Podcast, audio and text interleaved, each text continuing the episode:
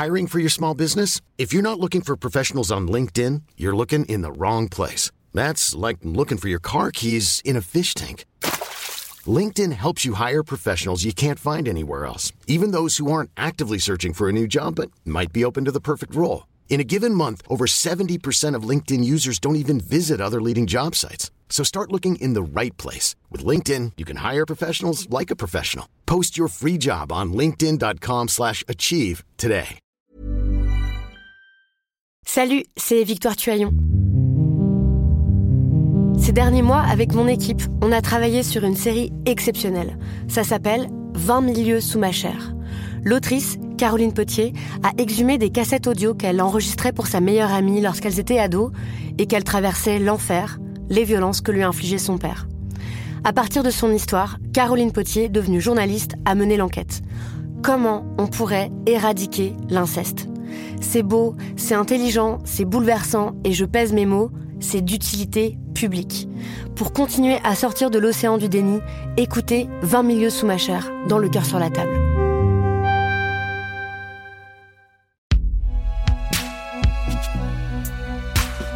Concocté par Binge Audio.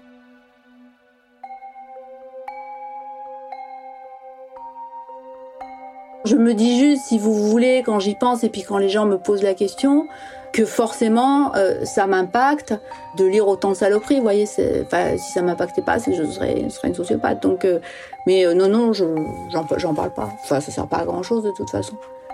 Puis, de toute façon, c'est comme j'ai une copine qui est juge qui me disait que quand elle essaie de parler des affaires de pédocrime qu'elle a gérées, les gens lui disent ah je veux pas que tu m'en parles, c'est trop crade. Et moi, c'est un peu pareil, en fait. Si je commence à parler aux gens, les gens me disent que c'est crade, donc bon, ben voilà, quoi.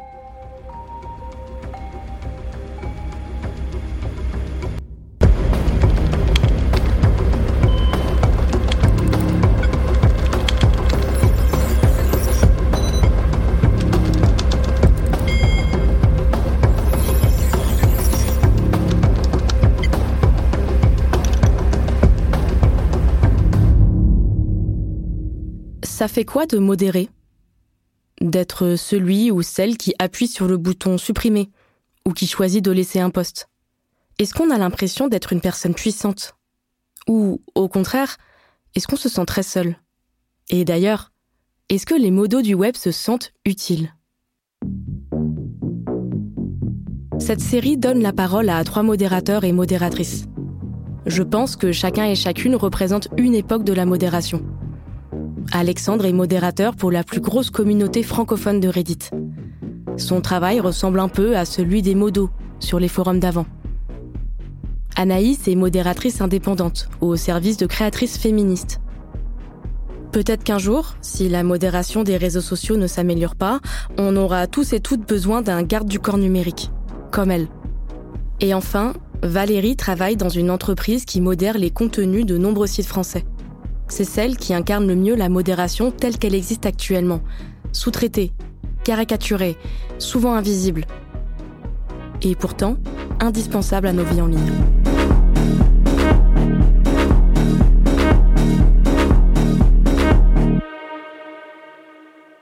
Alors ce qui est très amusant entre guillemets, c'est que euh, moi je suis forcément blindée, hein, ça ça peut pas en être autrement parce que sinon en fait bah, je pense que je me serais suicidée mes collègues c'est la même chose. Mais euh, l'émotion, elle va surgir à des moments inattendus. J'ai une anecdote qui est, qui est marrante là-dessus parce que donc imaginez, hein, je modère toute la journée des saloperies, des appels au meurtre, etc., etc., etc. Et c'était il y a deux ou trois ans, euh, donc c'était comme d'habitude euh, une journée avec des saloperies.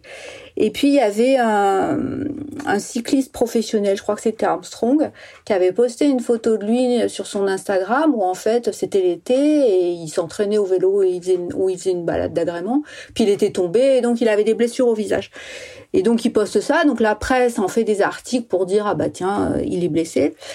Et euh, je me souviens d'un commentaire qui dit euh, bien fait pour lui, il avait qu'à, il avait qu'à pas se doper, ce qui avait strictement aucun rapport avec, le truc, mais bon. Et, je me rappelle m'être mise à pleurer. Alors, enfin, franchement, c'était pas un drame. Le commentaire était, était con, mais il y avait pas de, pas de quoi fouetter un chat non plus. Et c'est là, en fait, à ce genre de choses que vous vous rendez compte, en fait, que vous êtes toujours sur le fil de rasoir et dans une grande fragilité. C'est-à-dire que les commentaires vraiment immonde, dégueulasse, bah vous pouvez pas vous permettre de, de craquer dessus parce qu'en fait sinon vous craqueriez toutes les trois minutes. Puis un commentaire en apparence anodin, ça vous fait complètement complètement exploser. Vous voyez, moi j'ai modéré euh, avec Charlie Hebdo, j'ai modéré avec le Bataclan, ou, vraiment là c'est c'est absolument horrible en termes de en termes de modération. Et vous pouvez pas dans ces moments-là vous, vous, vous permettre de craquer. Euh, et donc vous allez craquer à des moments inattendus comme ça. C'est très étonnant. Dans le premier épisode de cette série, j'ai essayé de casser un peu les clichés qu'on peut avoir sur la modération. On peut être modo pour plein de raisons. Par envie de s'impliquer dans une communauté, par militantisme, ou alors simplement parce que c'est son travail. Mais quand même, j'avais beau être ouverte d'esprit, j'avais du mal à voir la modération comme quelque chose de joyeux. Du coup, j'ai interrogé mes témoins sur ce sujet. Est-ce que la modération a des effets sur leur santé mentale, sur leur sécurité, sur leur vie en général?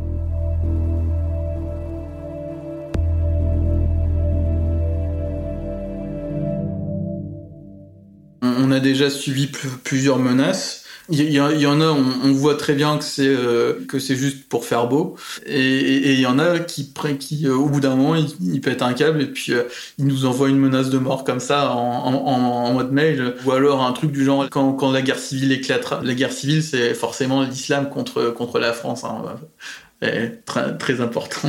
C'est très thématique qui revient souvent. Quand la guerre civile éclatera, euh, vous serez du mauvais côté, ou enfin de ce, genre de truc, tu vois. Les gens se rendent absolument pas compte et sont, vraiment super indécents par rapport à mon métier. En général, c'est de me dire qu'ils pourraient absolument pas le faire, comme si moi, par contre, j'avais une espèce de totem d'immunité qui, me protégeait et que j'adorais modérer des saloperies sur Internet. C'est très très curieux de voir les gens, les gens réagir. Je ne sais pas s'ils auraient cette même indécence, j'espère que non, euh, à dire, je sais pas moi, euh, à une femme de ménage ou un éboueur, ah bah je pourrais pas faire ton métier. Je sais pas s'ils auraient cette indécence-là en fait. Enfin bon, je suis plus étonnée de rien, donc je pense que si. Mais non, oui, dans mon, enfin moi mon métier, je, je, effectivement, il y a que des côtés négatifs dans mon métier. On va pas se leurrer. Il y c'est pas un métier intéressant, enrichissant ou, ou je sais pas quoi. Mais donc c'est pas la peine d'appuyer euh, en disant qu'on n'aimerait pas le faire.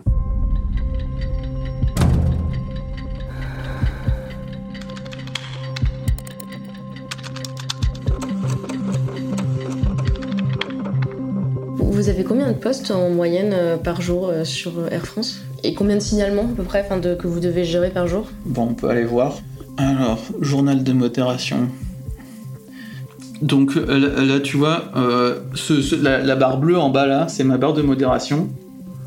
Et donc ça, c'est les messages qui ont été signalés par les utilisateurs. Les, rouges, c'est les plus urgents ou... Alors non, les rouges, en fait, c'est des, euh, c'est, juste des trucs qui ont été virés par automodérateur. Donc euh, on, a un bot en fait qui répond à des règles et, euh, et qui supprime les messages ou alors qui, qui nous les surligne en disant faut, faut faire un truc, il faut faire une action sur, sur celui-là. Il y a 12 heures, donc sur 24 heures, il y a 25 résultats par, par page. Donc euh, sur 24 heures, on, a, on, a, on a viré 50 trucs. Alors après, c'est pas forcément des raisons, euh, des raisons tout le temps politiques. Hein. Ça peut juste être qu'il y a quelqu'un qui l'a déjà posté, c'est un doublon, on le vire. Donc là, il y, y, en a 50 sur, euh, sur les posts et sur les commentaires. Bon, après, il n'y a pas de, y a pas de, grosses, de gros faits divers en ce moment. Donc, euh, Oui, j'imagine qu'après un attentat ou des trucs comme ça, oui, voilà. y a beaucoup plus de. Ou euh, genre la semaine dernière, tu vois, tu avais, euh, avais, le Burkini, c'est pareil, ça a fait retilter, retilter les fachos. et genre là, tu vois, on est sur une centaine de commentaires supprimés aujourd'hui. Donc là, par contre, les commentaires supprimés, c'est pas du doublon ou des trucs comme ça, c'est vraiment qu'ils ont enfreint des règles. Donc euh, une, centaine aujourd'hui, et si, euh, si on compte toutes les actions de modération aujourd'hui, donc toutes les actions qui ont, qui ont nécessité un, un clic de la part d'un modérateur, donc il y a, y a, 20 pages x 25, donc 500. Euh, 500 actions de modération en une journée.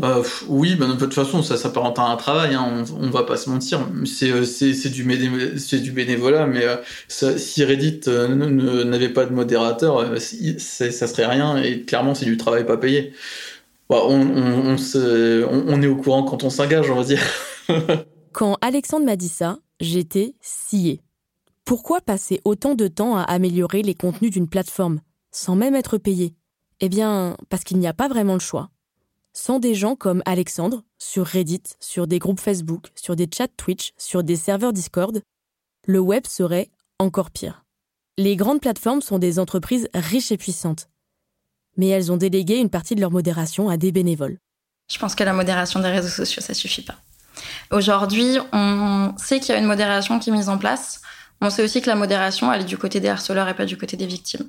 On le voit tous les jours, parce que tous les jours, il y a des, des photos de nus qui sont envoyées sur les réseaux, des insultes qui sont envoyées. Être une femme sur les réseaux, c'est s'exposer au harcèlement, en fait. Toujours, obligatoirement.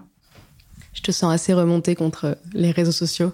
Oui, oui, vraiment, parce que aujourd'hui, j'estime que ils partent du principe qu'en fait, ils ont la patte blanche. Parce que, mais si, si, on a de la modération en place, mais leur modération, elle n'est pas efficace. Leur modération, elle n'est pas efficace, ils le savent, c'est quelque chose dont, que ce soit les, les, féministes ou les femmes victimes de harcèlement en général, leur font remonter très très fréquemment et il n'y a rien qui change. Il n'y a rien qui est fait, il n'y a pas de, de nouveautés, il n'y a pas de... Aujourd'hui, en plus, c'est très flou, en fait, cette modération-là. On ne sait pas comment c'est géré Est-ce que c'est uniquement informatisé? Est-ce qu'il y a vraiment des gens qui s'en occupent derrière? Est-ce qu'il y a des vraies équipes?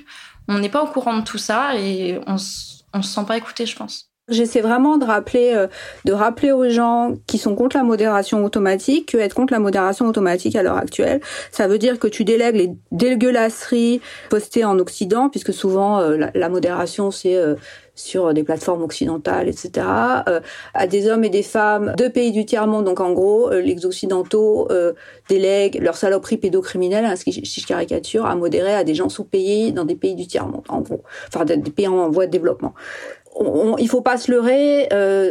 Euh, demain, ce sera pas des gens qui seront très bien payés à modérer euh, des, photos, euh, des photos sur sur Facebook ou sur Instagram. Ce qui constitue à l'heure actuelle le pire en modération, c'est vraiment modérer la photo. Donc vu que ça n'arrivera pas, si on pouvait au moins déléguer une partie de ce travail-là à la modération automatique pour épargner aux gens bah, de voir vraiment le pire du pire, je pense que je pense que c'est pas mal. Et actuellement en mode automatique, c'est quand même euh, vraiment possible de bien modérer de la photo, quoi.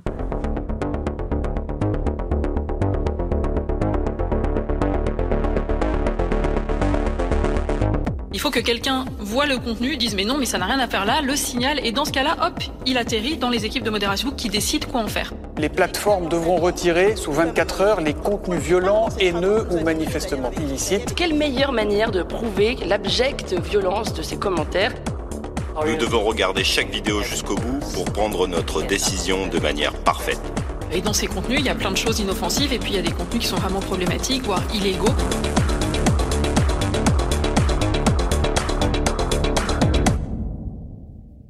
Sur Reddit, il y a vraiment pas grand chose qui est fourni pour la modération. On est obligé d'utiliser des trucs à part pour le faire.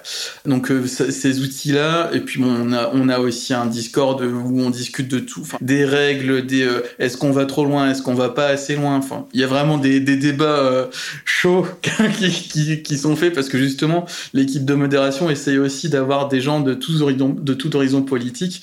Donc moi je me situe plutôt à gauche, mais disons qu'on a aussi des démodérateurs à droite et c'est pas forcément facile de se mettre d'accord. Mais enfin jamais un justement, on essaye que entre modérateurs qu'il n'y ait pas un mot plus haut que l'autre et que on, essaye de se mettre d'accord euh, gentiment entre guillemets. Et euh, vous êtes combien? euh, On peut pas le dire.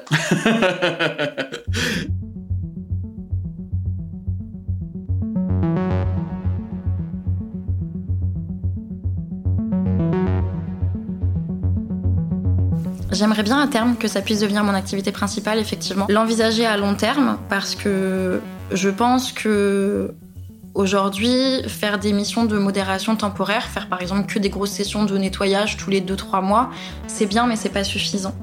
Et après, c'est à chaque personne de, de, gérer sa santé mentale, mais j'aimerais bien effectivement en faire quelque chose à long terme parce que je pense que c'est à long terme que c'est plus efficace aussi.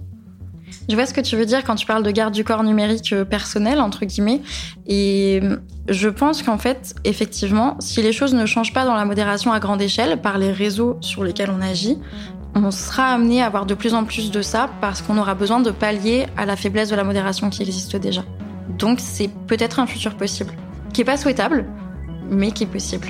J'allais dire, c'est pas super réjouissant d'imaginer que là, il y ait tant de, tant de marasme, tant de saleté sur Internet qu'on ait besoin de quelqu'un pour nous aider à naviguer dedans, quoi.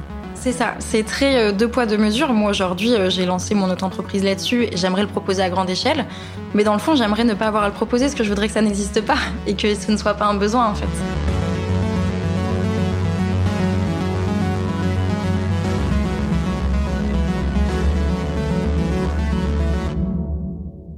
En écoutant Anaïs parler, je vous avoue, j'étais super admirative. Je trouvais ça beau de vouloir défendre ses valeurs, d'avoir de l'espoir sur le web, qui est quand même un endroit assez désespérant.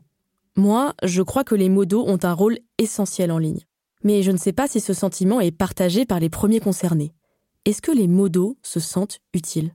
Je me sens utile, oui, parce que si je le faisais pas, bah il y aurait des messages euh, des, messages pourris dans le sub et ça ferait chier tout le monde.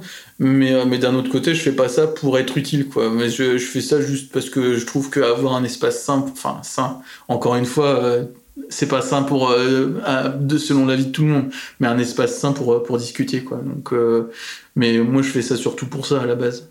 Mais c'est pas pour avoir l'air utile aux yeux des autres, quoi. Ça je m'en fous tant, tant, que j'y suis, euh, si je peux aider à, à, contribuer à ce que ça, ça, ça reste un espace que je considère comme ok, tant mieux quoi. Oui, donc c'est prendre soin de sa communauté quoi. Oui, oui, euh, ouais. ah, sa communauté, c'est un peu égoïste, mais c'est aussi prendre prendre soin de soi. Parce que finalement, est-ce que j'ai envie de dire toutes ces merdes? Alors je les lis quand euh, je vais, je vais vérifier euh, qu'il y a des trucs qui dépassent les bornes, mais une fois que, une fois que ça s'est fait, je vais, je vais sur le sub, puis tu vois des photos de chatons, tu fais oh c'est cool. est-ce que vous avez l'impression quand même de, de, servir à quelque chose, entre guillemets, d'avoir au moins cette satisfaction peut-être de, faire quelque chose d'utile quoi, à la société euh Non.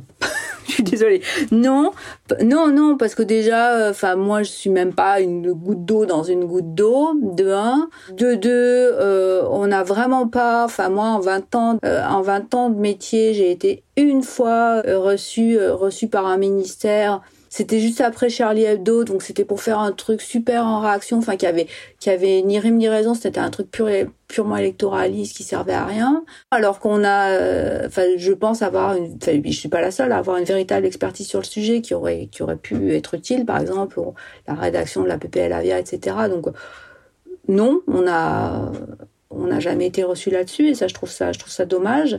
De manière générale, les gens s'intéressent pas vraiment à la modération, sinon comme je vous disais tout à l'heure sous l'angle un peu gore, ah tu dois lire des trucs horribles et tu veux pas nous en raconter un ou deux, mais ça s'arrête là en fait. Le modérateur est toujours présenté comme euh, quelqu'un de profondément souffrant entre deux images euh, pédocriminelles, etc. Voyez. Et on présente jamais bah, les qualités qu'il faut avoir pour être euh, modérateur. Mais c'est un peu comme ça, je pense, pour pour, pour tous les, les métiers considérés comme peu qualifiés. Euh, où on va jamais représenter euh, bah, le fait qu'il faut être organisé, il faut avoir l'œil à tout, je sais pas moi pour être euh, femme de chambre par exemple. Et le modérateur, bah, il faut que il sache lire à diagonale, il faut qu'il maîtrise très bien les outils internet, il faut qu'il ait une bonne connaissance de l'actu, il faut qu'il une bonne connaissance de l'actu du pays qui modère, il faut qu'il maîtrise bien les expressions idiomatiques du pays, la mentalité du pays, etc. Tout ça c'est jamais mis en avant. C'est assez curieux en fait. Est-ce que pour toi, modérer les réseaux sociaux, c'est un acte militant et un acte militant féministe? Pour moi, oui. C'est militant et féministe parce que du coup, je le fais aujourd'hui pour euh, des féministes. Et c'est militant parce que ça enlève la parole aux harceleurs et ça la redonne aux harcelés. Ça leur redonne place dans l'espace public, une place qu'on essaye toujours de ne pas leur donner ou de leur retirer quand elles l'ont.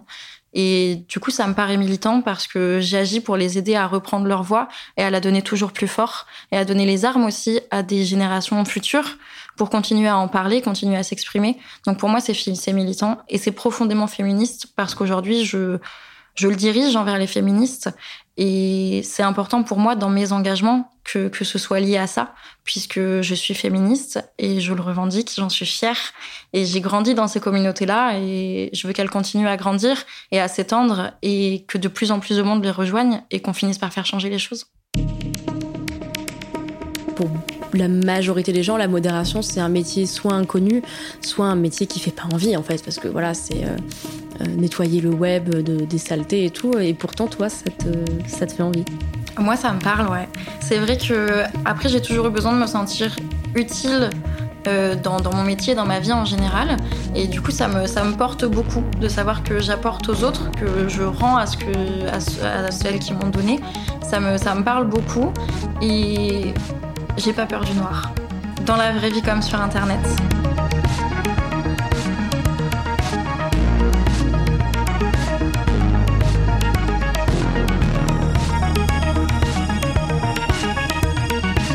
Merci à Lucie Ronfaux pour ce reportage réalisé par Elisa Grenet pour Programme B qui, comme vous le savez, est un podcast de Binge Audio préparé par Lauren Bess. Tous nos prochains épisodes et nos très très nombreux épisodes précédents sont et seront à retrouver sur toutes les applis de podcast. Cherchez-nous sur Internet si vous avez envie de nous parler et à très vite pour un nouvel épisode.